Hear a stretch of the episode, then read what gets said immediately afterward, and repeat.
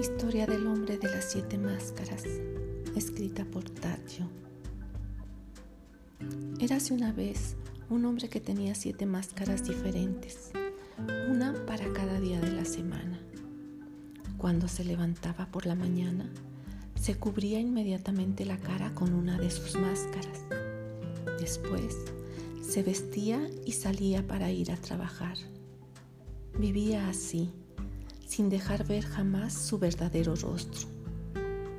Pero una noche, mientras dormía, un ladrón le robó sus siete máscaras. Al despertar, cuando se dio cuenta del robo, se puso a desgañitarse gritando, ¡Al ladrón! ¡Al ladrón! Después se puso a recorrer todas las calles del pueblo en busca de sus máscaras. Las personas lo veían gesticular, jurar y amenazar a la tierra entera con las mayores desgracias si no llegaba a recuperar sus máscaras. Se pasó la jornada entera buscando al ladrón, pero en vano. Desesperado e inconsolable, se derrumbó llorando como un niño.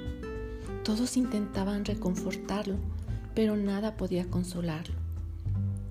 Una mujer que pasaba por allí se detuvo y le preguntó, ¿Qué te pasa, amigo?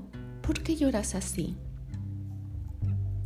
Él levantó la cabeza y respondió con voz ahogada, Me han robado mis máscaras y así, con el rostro descubierto, me siento muy vulnerable.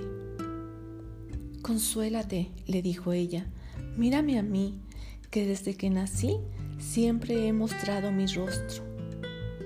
Él la miró durante un largo rato y vio que era muy bella. La mujer se inclinó, le sonrió y enjugó sus lágrimas. Por primera vez en su vida, el hombre sintió en su rostro la dulzura de una caricia.